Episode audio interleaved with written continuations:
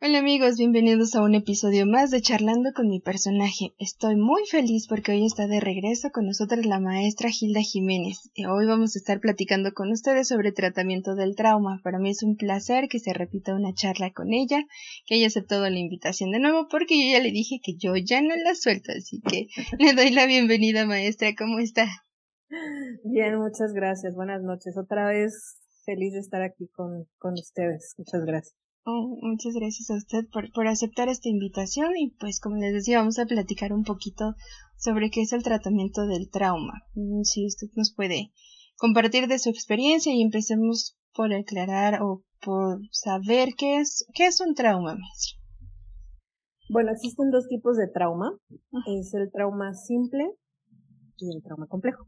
No quiere decir por su nombre que si es simple, es simple y si es complejo, es complejo. No sino más bien el trauma simple es aquel, aquella situación traumática que ocurrió una sola vez. Y el trauma complejo es aquella situación traumática que fue repetida muchas veces, que se repitió una y otra vez. Por ejemplo, puede ser una situación traumática, un abuso sexual. Eso, si, eso, si ocurre una vez, sería un trauma simple. Y si ocurre muchas veces durante muchos años, que desafortunadamente es muy común, sería un trauma complejo, ¿no? porque de, esa, de ese evento traumático se suman muchos más eventos traumáticos, tal vez relacionados al mismo tema, pero se van sumando y se van sumando y cada vez es más dañino, más este, pues más traumático, como la palabra lo, lo dice, ¿no? Ok, claro, entonces esa es la diferencia en cuanto a la repetición. Exactamente. Mm, con base a eso se puede dar un diagnóstico. Sí, de hecho, el diagnóstico más común que se da es el trastorno de estrés postraumático, justamente, que es, son eh, tener como pensamientos relacionados al evento traumático, flashbacks, o sea, recuerdos recurrentes, este, sentir que lo estás reviviendo, tener como ansiedad, como ataques tipo ataques de pánico, cada vez que lo recuerdas, es como revivir, como sería como estarlo reviviendo constantemente, o que si hay algún elemento que te recuerde a eso, entonces te regrese y sea como si lo estuvieras reviviendo, ¿no? Que es el trastorno de estrés postraumático, que se da mucho, por ejemplo, puede darse incluso ahorita en situación de COVID, se está presentando mucho en, por ejemplo, trabajadores de la salud, en médicos, enfermeros, este, todos los que estuvieron cerca del área COVID. Hemos, bueno, yo he trabajado mucho con estrés postraumático precisamente por lo traumático que ha resultado ser esto, ¿no? Desde estar con el, con el uniforme encerrado, no poder respirar adecuadamente, este, no poder tocar a las personas, todo lo que implica que ya sabemos, que están viviendo hay mucho estrés postraumático en ellos, por ejemplo. Entiendo. ¿Y cuál es el tratamiento más adecuado o cómo se aplica para el trastorno de estrés postraumático? Fíjate que hay muchas técnicas, ¿no? La técnica, de hecho, es generalmente, por ejemplo, sobre todo para el trauma complejo, requiere un tratamiento multidisciplinar, psiquiatra, psicólogo. Porque las personas, sí, ahora sí, como lo dice el DSM-5, a veces el daño es crónica, este, es bastante significativo en la vida de las personas. O sea, sí llega a ser muy, incluso hasta mm, incapacitante, ¿no? De lo, de lo disfuncional que puede llegar a ser. Entonces, a veces se necesita el apoyo de un psiquiatra. Y bueno, tratamiento hay mucho. Seguramente vas a encontrar por ahí que cada teoría te dice, ah, no, esta es la mejor, no, esta es la mejor. Y tenemos este para el estrés postraumático, para el trauma, ¿no? Y bueno, pues eh, buscando justamente el, el aliviar este, esto tan traumático para las personas que generan muchos, muchos trastornos que desde la depresión, ansiedad, hasta incluso los intentos suicidas, este, pues yo llegué a estas técnicas que son técnicas específicamente diseñadas para el trauma. Una de ellas se llama EMDR, que significa Eye Movement, Eye Movement Desensibilization and Reprocessing, ¿no? En inglés, que sería de, eh, procesamiento y de sensibilización a través del movimiento de los ojos. Es conocido en sus siglas por EMDR. Y la otra técnica que conozco se llama brain spotting. esta técnica surge precisamente del MDR, que es como una de sus bases, aunque son muy diferentes. Eh, él la desarrolla David Grant. El MDR es, de, este, desarrollado por, por Shapiro, una francesa, Francine, Francine Shapiro. Este, entonces son técnicas muy diferentes. Mm, se parecen, pero son exclusivamente diseñadas para el trauma. Ya se utilizan para otras cuestiones, ¿no? Pero sí, o sea, fueron diseñadas en principio para ello. Y en mi experiencia son técnicas sumamente eficaces. También está el, la terapia cognitivo-conductual para trastorno de estrés postraumático, que se llaman técnicas experienciales, que son técnicas también de revivir el evento desde un lugar seguro, que sería en este caso el consultorio, con una persona segura, que somos nosotros.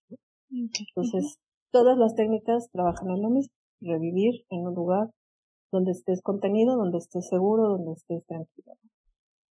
Entonces son varias técnicas, este, en mi experiencia todas ayudan. ¿En qué depende si usas una u otra? De la gravedad del paciente. Ok, analizando el caso completamente y con base a, las herramientas también con las que, que, cuente el usuario y cómo se va desenvolviendo. Exactamente. Mm. Así es, depende, ahora sí que depende del caso, ¿no? Son pacientes mm, muy complejos, muy, muy complejos porque desafortunadamente, por ejemplo, el, el trauma complejo eh, desarrollan muchos de estos pacientitos trastornos de personalidad o trastornos del estado de ánimo, por ejemplo, distimia o depresiones mayores, trastornos de ansiedad con ataques de pánico, o sea, generalmente desencadenan trastornos, por lo mismo, por, por todo lo que vivieron justamente, o sea, si hay un daño neurobiológico en su cerebro, sobre todo cuando hablamos en la primera infancia, si hay violencia, si hay traumas complejos, híjole, sí, generalmente los pacientes desarrollan un trastorno de personalidad. El más común, el trastorno límite de personalidad. Ok, que ese consiste en... Bueno. El trastorno límite de personalidad justamente tiene como característica principal la desregulación emocional, eh, una eh, intentos eh, frecuentes de suicidio, son impulsivos, son intolerantes, muy intolerantes al abandono, eh, son muy dependientes emocionalmente, generalmente consumo de sustancias, poca tolerancia a la frustración, poca tolerancia al malestar. A veces va muy acompañado del trastorno de estrés postraumático, ¿no? Sin, sin que se llame así justamente, ¿no? Sino más bien los diagnostican con TLP y pues como que a veces ahí los encajonan, ¿no? Pero cuando nosotros hacemos una entrevista o pruebas que son también pruebas muy específicas este, diseñadas para el trauma, pues ahí nos damos cuenta que de 10 eventos traumáticos que puede tener una persona, a veces tienen 8. Entonces es como, ¿cómo no va a estar en este lugar si de 10 pasó por 8 situaciones, no difíciles? Claro. Ok, entonces siempre repetir esa parte, conocer bien la historia de vida del usuario. Eso es básico para poder dar un diagnóstico y tomar el tratamiento adecuado. Así es, es, en este caso es muy, muy importante, ¿no? Saber qué originó todo esto. Y, por ejemplo, en mi experiencia, muy pocos psiquiatras a veces se toman a veces el tiempo de indagar en este origen de cómo surge esto, ¿no? Es más un trabajo de psicología, pero sí creo que a veces mm, los psiquiatras minimizan mucho, por ejemplo, el trabajo terapéutico. Es TLP, es un trastorno complejo, un trastorno de personalidad eh, difícil y entonces es más medicamento que psicoterapia. Y en mi experiencia, al menos con el TLP, digo, no puedo generalizar, pero hay muchos casos que salen adelante muy bien con el tratamiento multidisciplinar, trabajando psiquiatra-psicólogo.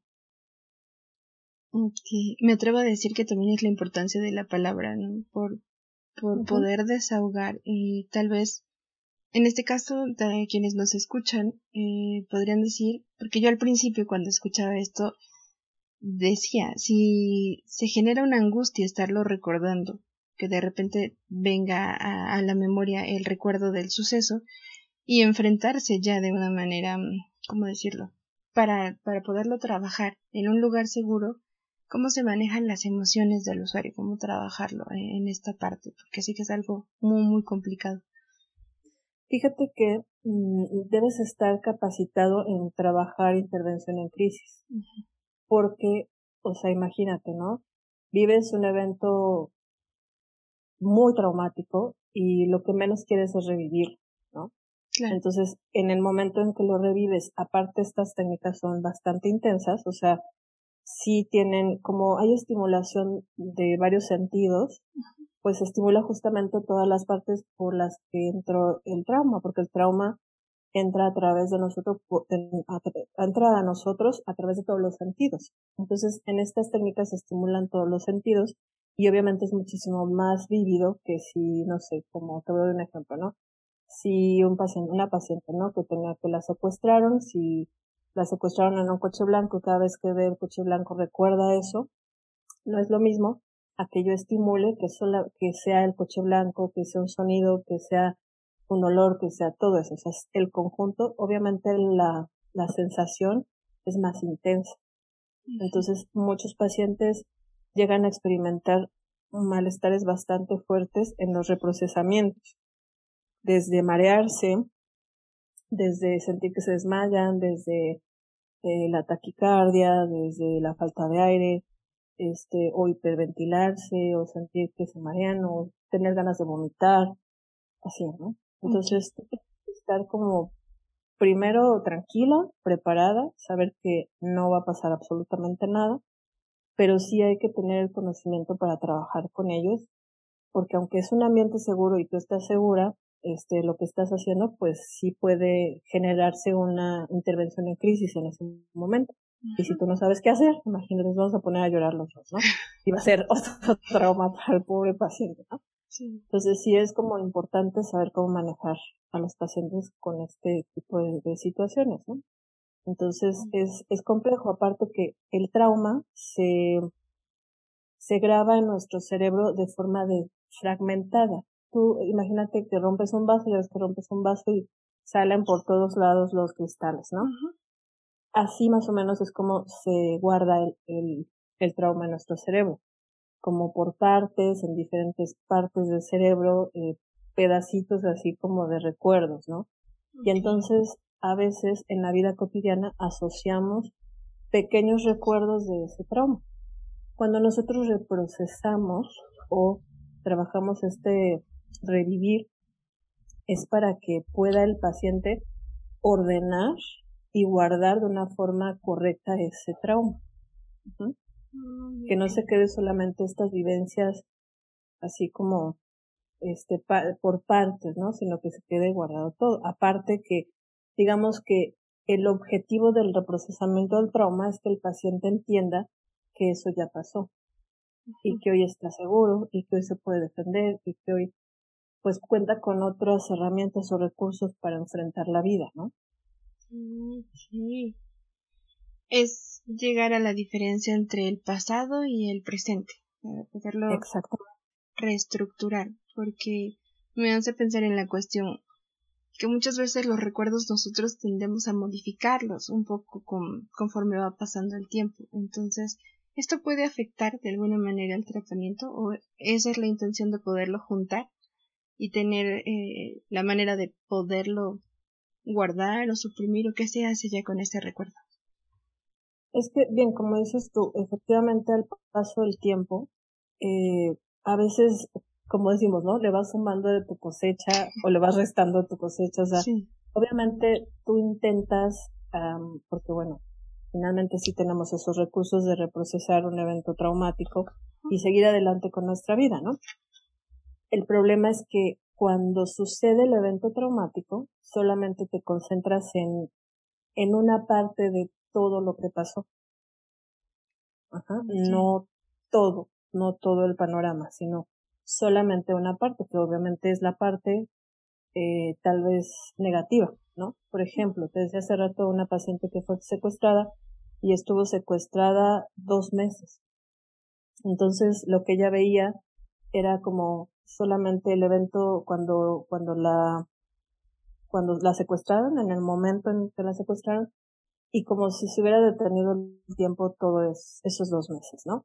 Entonces, en el, eso es lo que ella recordaba, pues una vez que ella ya fue liberada, afortunadamente con vida y demás, eh, ella lo que recordaba era estar encerrada, eh, el momento en que la, la secuestraron y ya, ¿no? no, como que no recordaba más. Y en el reprocesamiento, ¿qué fue lo que se trabajó o qué información fue la que se amplió? Que ella observó que nunca la trataron mal, que nunca abusaron de ella, que nunca la golpearon, siempre le dieron de comer, siempre hubo alguien que la cuidó, la atendió, una mujer que nunca la violentó, ¿no? Que sí, este, bien, pues estaba encerrada, estaba vendada, pero sí podía ir al baño, sí, este, usaba ya, tenía comodidades, por así decirlo, ¿no?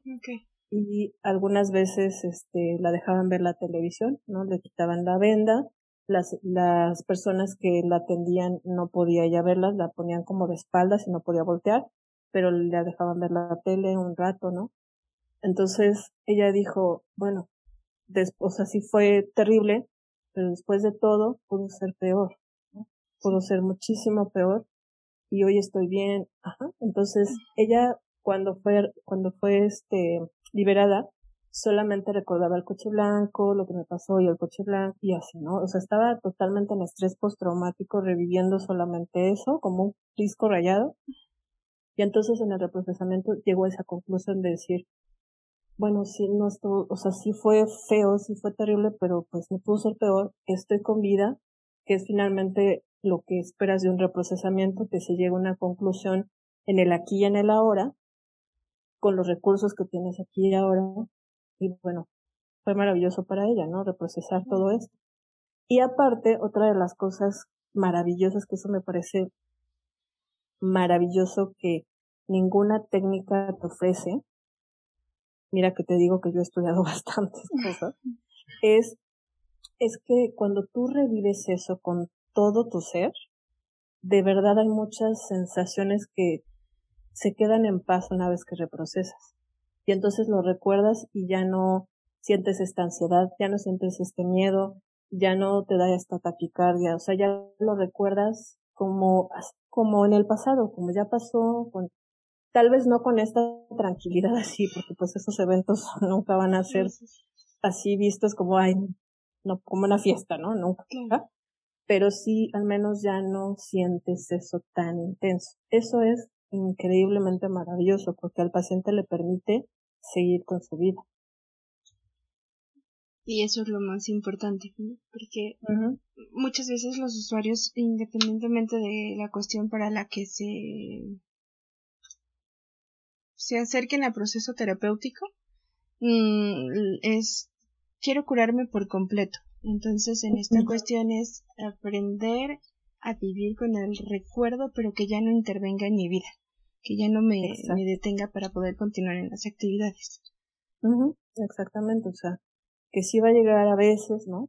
Es, a veces inevitable. Si ves un coche igual al que te subieron, pues claro que posiblemente recuerdes, pero ya sin este estrés postraumático justamente, que digas, que te puedas decir, hoy estoy bien, hoy estoy viva, este, estoy tranquila, incluso este tipo de técnicas te las llevas, así como ahorita te estoy haciendo, te, estoy tocando con mi mano mi pecho para decirme, mira, esto estás bien, o sea, eso ya pasó, sobreviviste, ¿no? Eso, pues es muy alentador, ¿no? A que si sientes todo ese trauma, lo revives y no hay más, o sea, estar como con disco rayado, ¿no? Que es espantoso. Sí, y el estarlo trabajando, eh, se puede evitar no sé si sea la palabra, que se desencadene con otras cuestiones como ansiedad, como depresión o algo un poquito más complejo? Eh, o sea, si ya la paciente está cursando con eso, mm, digamos que se minimiza mucho la sintomatología, bastante, incluso hay, hay casos en los que de verdad se puede desaparecer esa depresión o esa ansiedad, de verdad con un buen proceso, un buen reprocesamiento, un buen tratamiento. Y si, si no lo tiene, no lo va, seguramente no lo va a desarrollar. No va a desarrollar ni ansiedad ni depresión si es que no ha aparecido. Si solamente tiene el estrés postraumático, digamos, es difícil con un buen reprocesamiento que lo que aparezca. O sea, es mm. muy, muy reparador. De hecho, fíjate que, por ejemplo, recuerdo ahorita que me estás diciendo esto, el caso de una, una paciente que iba con su novio y los, los, este, los encañonaron, los separaron en media carretera y los encañonaron y los iban, y les hicieron un tipo de secuestro express con la camioneta, pero iba, o sea, era una camioneta como con cinco o seis hombres, todos armados hasta los dientes, ¿no? Se los llevaron y demás. Ella vino conmigo una semana después de que esto pasó, obviamente con un estrés postraumático terrible, no podía dormir, o sea, la comida no le sabía, etcétera. Trabajamos tres sesiones, eh, dos sesiones en una semana y una sesión después, y después la volví a ver a los 15 días para ver cómo estaba, y de verdad prevenimos muchísimas cosas. Ella vino a trabajar conmigo, su novio como que, ya sabes, ¿no? Es típico, no, no creo en la psicología, yo no lo necesito. Él desarrolló, eh, las, o sea, el del estrés postraumático desarrolló un, ataques de pánico, fue con el psiquiatra y demás, como a los cinco o seis meses más o menos de ese evento y pues tuvo que ir con el psiquiatra y demás y después ya vino conmigo. Entonces ella previno eso, justamente, que, te, le diera incluso ataques de pánico, depresión, que sí, sí se puede prevenir.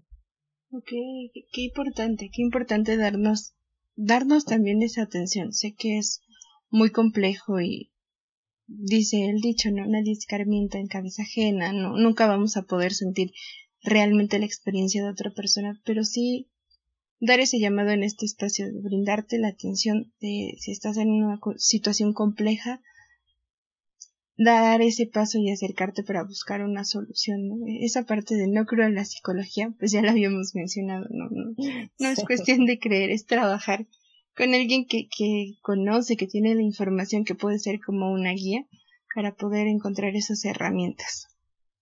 Exactamente. Y es, o sea, sí es algo muy particular trabajar con trauma. Necesitas capacitarte específicamente en eso. Es como, de hecho, nuestra carrera es, bien compleja porque cada trastorno tiene su particularidad, ¿no? Y de verdad, casi casi tienes que eh, especializarte en cada trastorno si vas a trabajar con, con trastornos, ¿no? Sí. Entonces, este, la verdad el trauma es algo que me ha gustado mucho porque de verdad he visto cosas muy increíbles solo con el hecho de trabajar trauma. O sea, ya olvídate TCCs que, que más que ya sabes que la amo todo.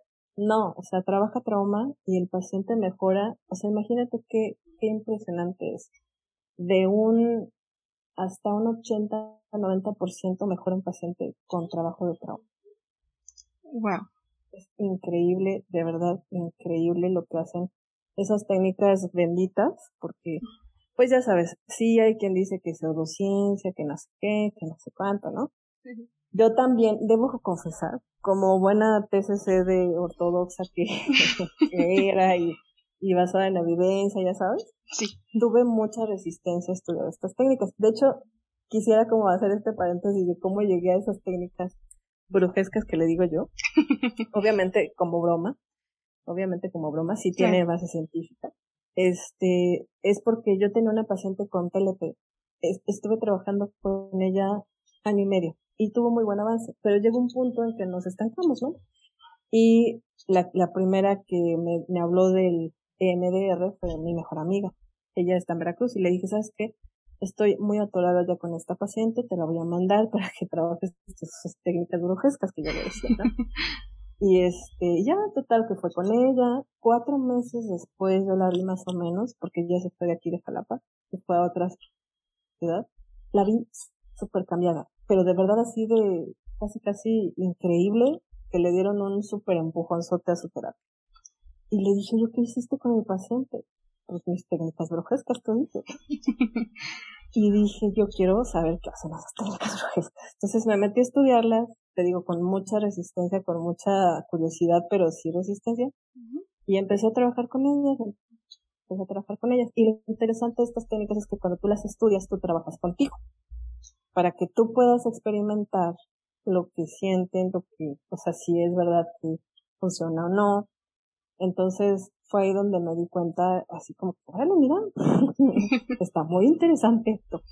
Y ya, pues tengo tres años más o menos que trabajo estas técnicas junto con todo lo demás que me gusta. Muy increíble, muy contenta, convencida y agradecida de haber, este, de haber tenido esta curiosidad de estudiar otras cosas, nuevas, porque además son nuevas. Sí, creo que es un par de aguas también para, para acercarnos y romper un poquito lo que ya está establecido, ¿no? Ir más allá y sobre todo en pro de quienes se acercan a nosotros como profesionales de la psicología, pero también nosotros crecer como seres humanos al conocer nuevas herramientas, ¿no? Poder, poder avanzar en esta parte. Yo sé esa cuestión de, de decir me cuesta trabajo abrirme, pero después uno se sorprende muy bonito.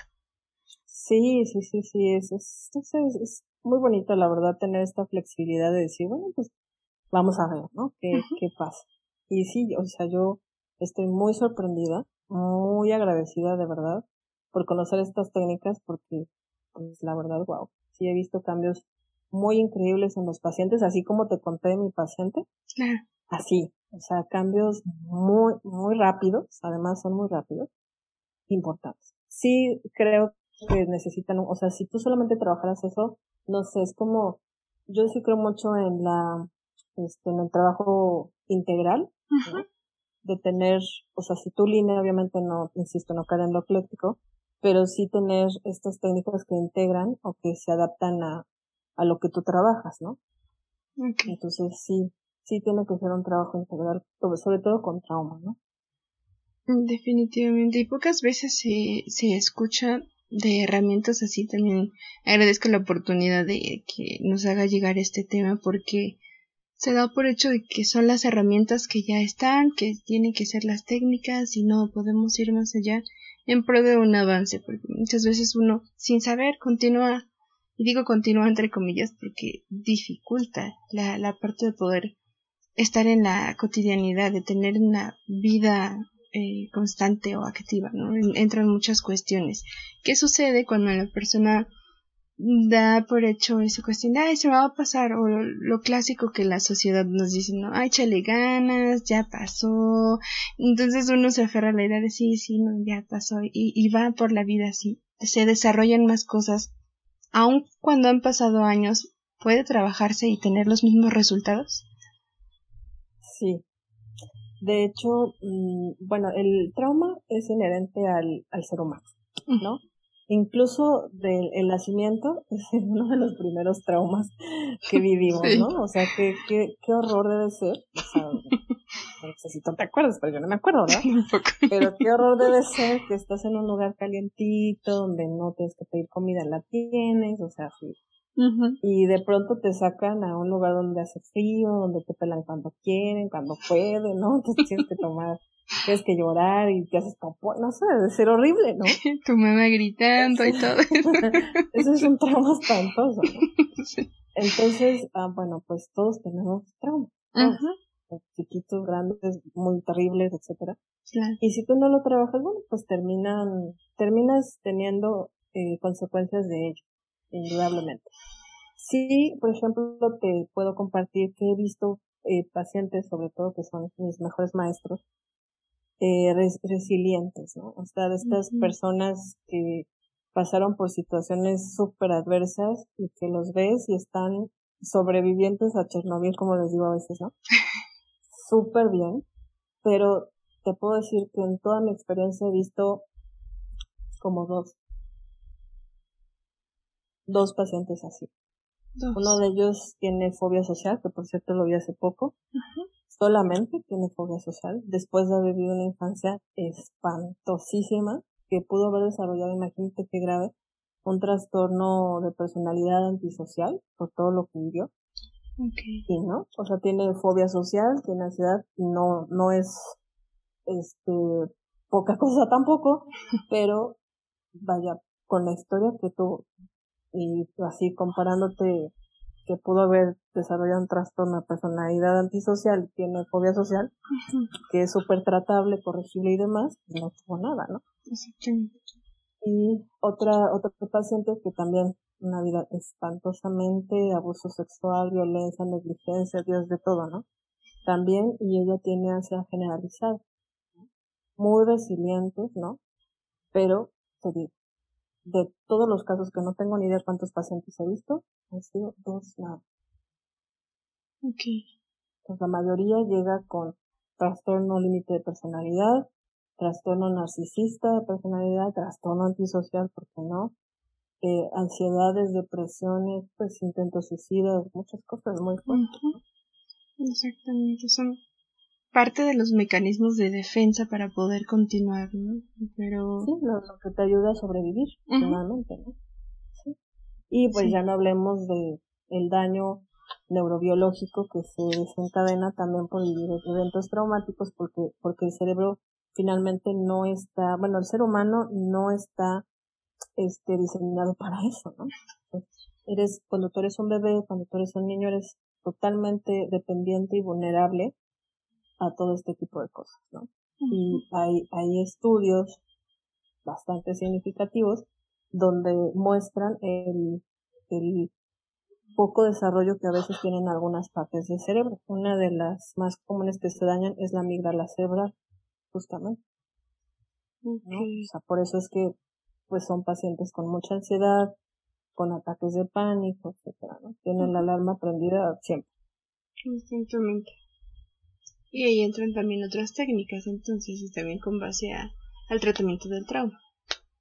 Más bien, con pacientes así, o sea, que ya hay un daño neurobiológico, es lo que te digo que sí o sí, tratamiento farmacológico. Ok.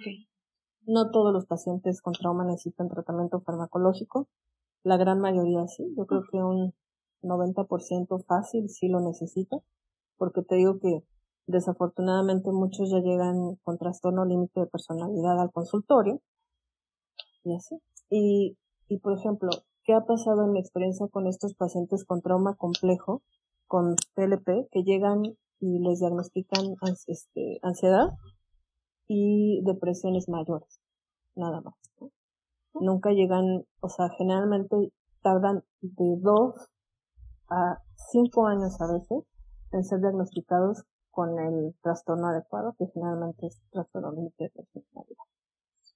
Ok. ¿Qué pasa cuando la persona no decide acercarse a iniciar proceso? ¿Puede ser motivado por la familia? Eh, esta cuestión quería preguntarle.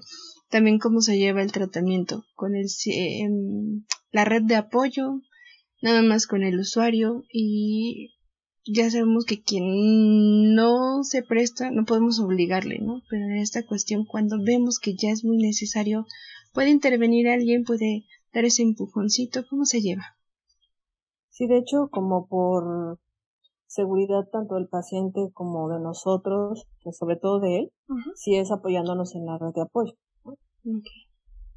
Eh, he tenido casos, desafortunadamente, donde quienes más dañaron justamente fueron los padres. Y a veces no hay red de apoyo. A veces eh, la red de apoyo puede ser un amigo. He tenido novias, novios que han sido mis redes de apoyo más cercanas. Entonces sí, quien sea, de preferencia no trabajar solos, claro, por supuesto, pero no necesariamente tienen que ser los padres o los cuidadores. A veces van a ser este terceras personas o no, no familiares, pues, a veces, ¿no?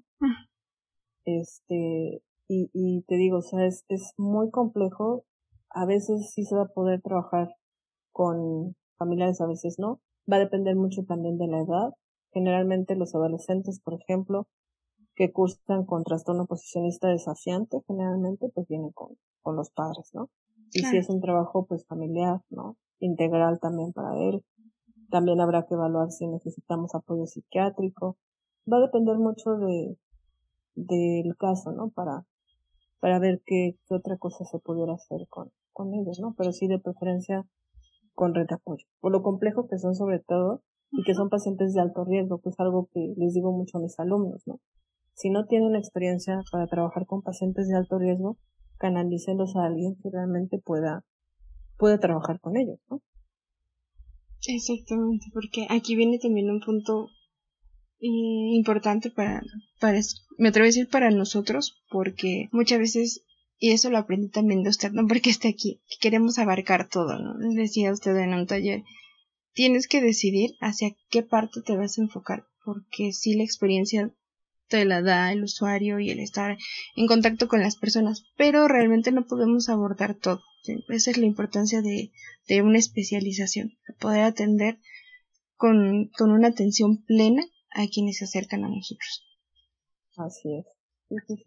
Yo, por ejemplo, no trabajo adicciones. Yo tengo uno de mis amiguitos favoritos también, que le mando todos mis pacientes de adicciones. Son muy difíciles y necesita ser muy tolerante a la frustración. Y, y sí, o sea, requiere una especialidad muy particular, ¿no? Porque pues también hay otras cuestiones neurobiológicas, él tiene sus redes de apoyo de adicciones, sus grupos, etcétera. Ah, ok, claro. Ah, qué importante también va a ir buscando esas redes para, para crecer en un trabajo multidisciplinario también. Exactamente, sí, es muy, importante. Y también que tiene que ser alguien de, pues de tu confianza, ¿no? Exactamente, sí, sí, conocer con quiénes vamos a, realizar esas canalizaciones. Exactamente, sí. Mm, en cuanto al tiempo, maestra, eh, tanto con MDR como dígame que lo dije bien, Prince Brady. Brainspotting. Brainspotting. Como brainspotting, es puntos en el cerebro. Ah, brainspotting. Traducido al español, es en el cerebro. brainspotting, ajá. Este, ¿cuánto tiempo dura la terapia? Ajá, pues depende también de, de cada usuario. Depende mucho de, de la situación. Este, te digo, va a depender mucho de si es trauma simple, trauma complejo, este, es, pues sí, va, va a depender mucho de, de esto. En mi experiencia, híjole, pues es que, por ejemplo, trauma simple, mm, yo creo que puede ser una terapia breve, tal vez de seis meses o menos, ¿no? Obviamente integrativo, todo esto, ¿no? Y hablamos a veces de trauma complejo desde la infancia, híjole, es que a veces, por ejemplo, a mí me, yo trabajo con adultos, me llegan adultos ¿qué te gusta? De 35, 30 años, que tienen traumas desde que tenían dos años y no es que antes. Entonces imagínate trabajar todos esos puntos traumáticos, porque cada, cada uno de los eventos traumáticos tienen como muchas ramitas, ¿no? Y sí, son tratamientos largos. Y sobre todo, por ejemplo, si hablamos de un TLP, mínimo un año y medio, dos años. Mínimo. Mínimo. Trastorno narcisista, trastorno antisocial. Trastorno narcisista y trastorno antisocial difícilmente van a estar o van a permanecer en un tratamiento tan largo. Generalmente son intermitentes. Eh, a veces vienen obligados, sobre todo el trastorno narcisista. Okay. Este, entonces, son trastornos difíciles. Generalmente vamos a tener TLPs, este trastorno obsesivo compulsivo, los esquizo, esquizoparanoide, esquizotípico, todos esos son los que sí llegan a consulta. Narcisista y antisocial, muy difícil. Ya, ya hablamos entonces de una cuestión apoyada con psiquiatría, con más trabajo. Generalmente casi todos ellos sí, que son víctimas de trauma complejo desde la infancia hasta la edad adulta. Ah, y eso, eso me pasó decirte que una de las, de las cosas que a veces pasan con este tipo de pacientes es el consumo de sustancias justamente. Hay muchísimo consumo de sustancias en pacientes con trauma complejo. Porque, pues, ¿qué hacen las sustancias generalmente? Es una, una este, anestesia, ¿no? A ese malestar, a esa a ese tormento que tienen generalmente los pacientes con trauma. Es una anestesia, entonces es muy común encontrar consumo de sustancias en estos pacientes. Entonces, como sabemos, el, consumo de sustancias en los trastornos se, complica, se complican mucho. Entonces tenemos pacientes mm, todavía el doble o el triple de complicados por el consumo de sustancias también hablamos de consumo sin llegar a adicción o ya estamos hablando de adicción, algo muy, muy complejo. Como hay de todo, generalmente es como una forma para lidiar con el malestar. Eh, sí pudiéramos encontrar como adictos, por ejemplo, generalmente al tabaco, al alcohol. Ah, Pero eh, es raro. Más bien es como esporádico, como intermitente el consumo, el consumo. Es como me siento mal, tomo, me siento mal, fumo, me siento mal, consumo. Como una forma para aliviar, generalmente. Ah, ok, digamos, como, como ese apoyo que de repente sienten, ¿no? Escucho mucho con las personas que fuman, el me relaja. Ajá, claro. Mm, como una forma para aliviar, como, como todo, ¿no? También la comida, por ejemplo, ¿no? No nada más las, la sustancia, ¿no? Sino todo lo que tenga que ver con te relaja, te duerme, te anestesia, todo eso. Todo. Ok, buscar un, un refugio y mejor que eso sea asistir a terapia. Sacarlo. por favor. Por con, favor. El con el psicólogo capacitado para eso. Exactamente. Yo creo que una vez leía en cuanto a la seguridad, ahora con lo de los taxis y esta parte, decía sin pena, pídele sus papeles, que, que te compruebe que es un taxista. Entonces hagan lo mismo con nosotros, pidan los papeles, cerciórense, cerciórense. Sí, aparte, pues un psicólogo no medica, un psicólogo no violenta, un psicólogo no, no abusa de tu vulnerabilidad nunca. Y nunca, nunca te va a decir qué hacer. Eso también. Por favor.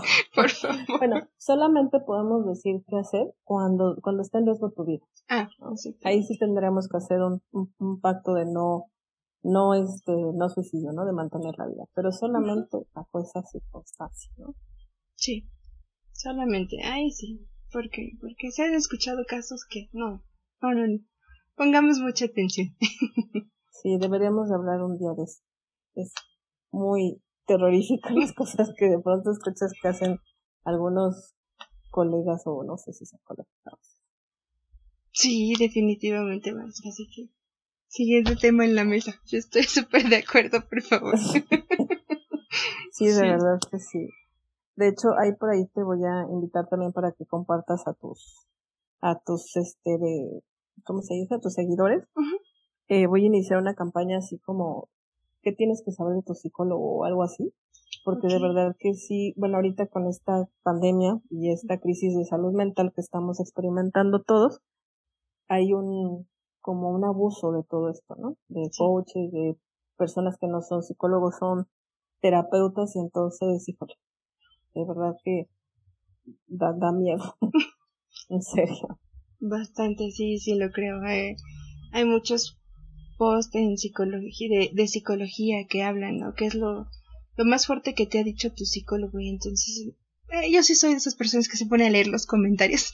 Y ay por Dios que, ya no, los aguante ¿no? es decir este quienes nos escuchan hay que exagerar pero es que de verdad no podemos no podemos jugar con la vida de las personas. Quienes confían en nosotros hay muchas cuestiones que ver.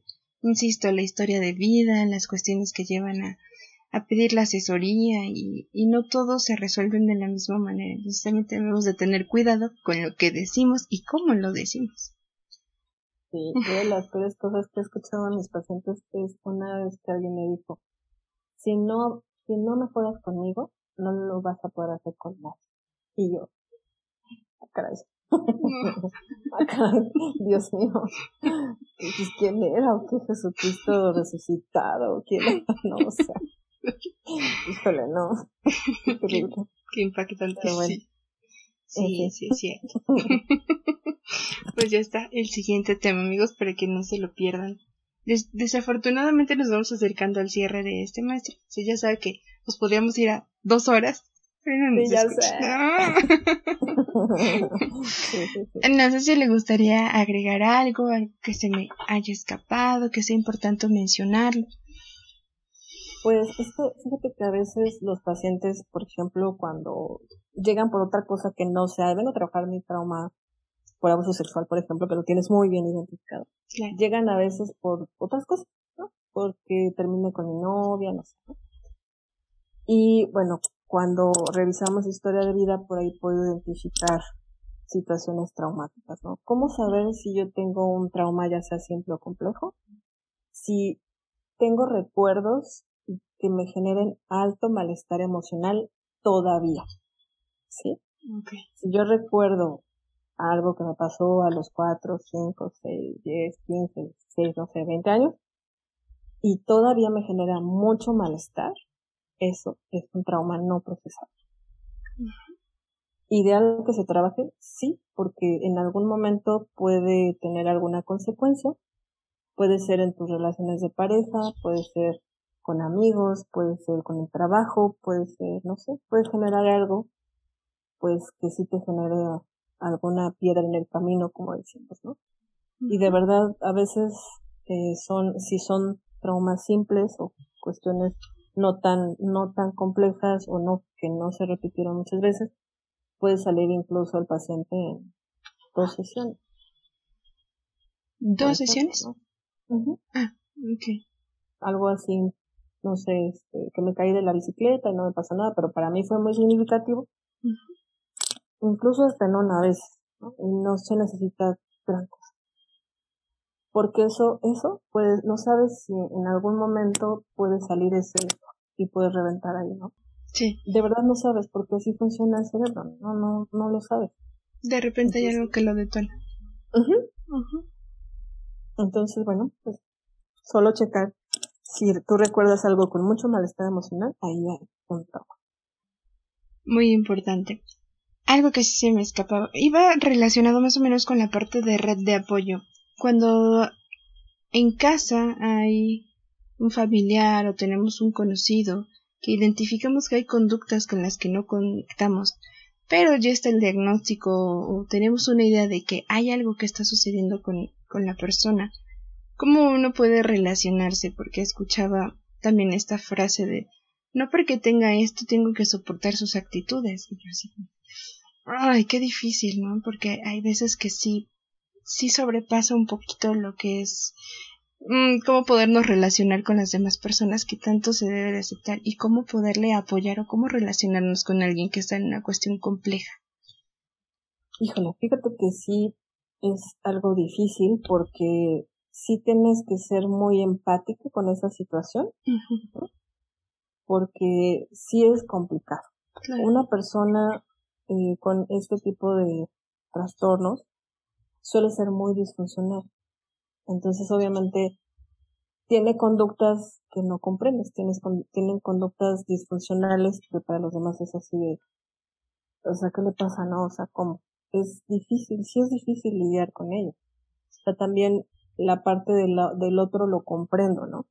Pero en este caso es como ser empático. Fíjate que es bien triste en, en qué lugares me he topado con esto, pero ha sido más con alumnos estudiantes de cuestiones de salud, donde más rechazo hay, donde más a veces este bullying encuentran los pacientes. Y eso siempre me ha parecido como muy triste. Pero pasa. Entonces sí tenemos que ser empáticos, eh, ver la forma de ayudarlos. Una persona que está, por ejemplo, que sí tiene un trastorno complicado y están medicados, generalmente son funcionales. Son muchísimo más llevadero. Si es difícil lidiar con ellos es porque posiblemente no esté llevando el tratamiento adecuado. Y esperar entonces a que siente el momento para buscar la ayuda. Tenían mucha empatía. Incluso poder hacer algo por ellos, ver cómo puedo yo ayudarlo, decirle o hay por ejemplo hay pacientes que dicen es que no quiero que se ofenda si le digo que vaya a terapia. Entonces, ¿qué es peor? ¿Que siga así o que empeore o cómo, no? Claro. O que se enoje contigo, ¿no? pues no pasa nada, se enojará contigo, pero en algún momento te lo va a agradecer, ¿no? Y decirle, oye, no crees que tal vez te haría bien o por qué no vas, si quieres te acompaño, qué sé yo, ¿no? Ajá. No, de una manera empática seguir insistiendo, ¿no? Pues, y pues si no hay de otra, entonces tal vez hagan lo que también alguna vez hizo una paciente que tenía una compañera que me sonaba frescamente yo decía, como a TLP, porque tenía todas las características, y ella vino a terapia para saber cómo lidiar con ella. Y le fue muy bien, pues. Sí, sí, también. O sea, si, si tú no puedes con eso, pues trabaja en ti. Perfecto, ame eso, me quedo con eso esta noche, maestra. sí, definitivamente, pues nosotros tomar pues esas herramientas para poder ser empáticos y ser de alguna manera un apoyo para quienes están cerca de nosotros y que necesiten pues ese apoyo. Así es, exactamente. Exactamente, pues le agradezco muchísimo esta charla, maestra. Yo insisto, espero que no se me haya ido un punto, si no tendrán un capítulo dos, amigos, estoy segura. claro, todas las preguntas que quieran dejar por aquí, con mucho gusto podemos hacer una parte dos. Sí, a mí me encantaría. Así que amigos, por favor, espero sus preguntas, esperamos sus preguntas, dudas o algo más que les gustaría profundizar.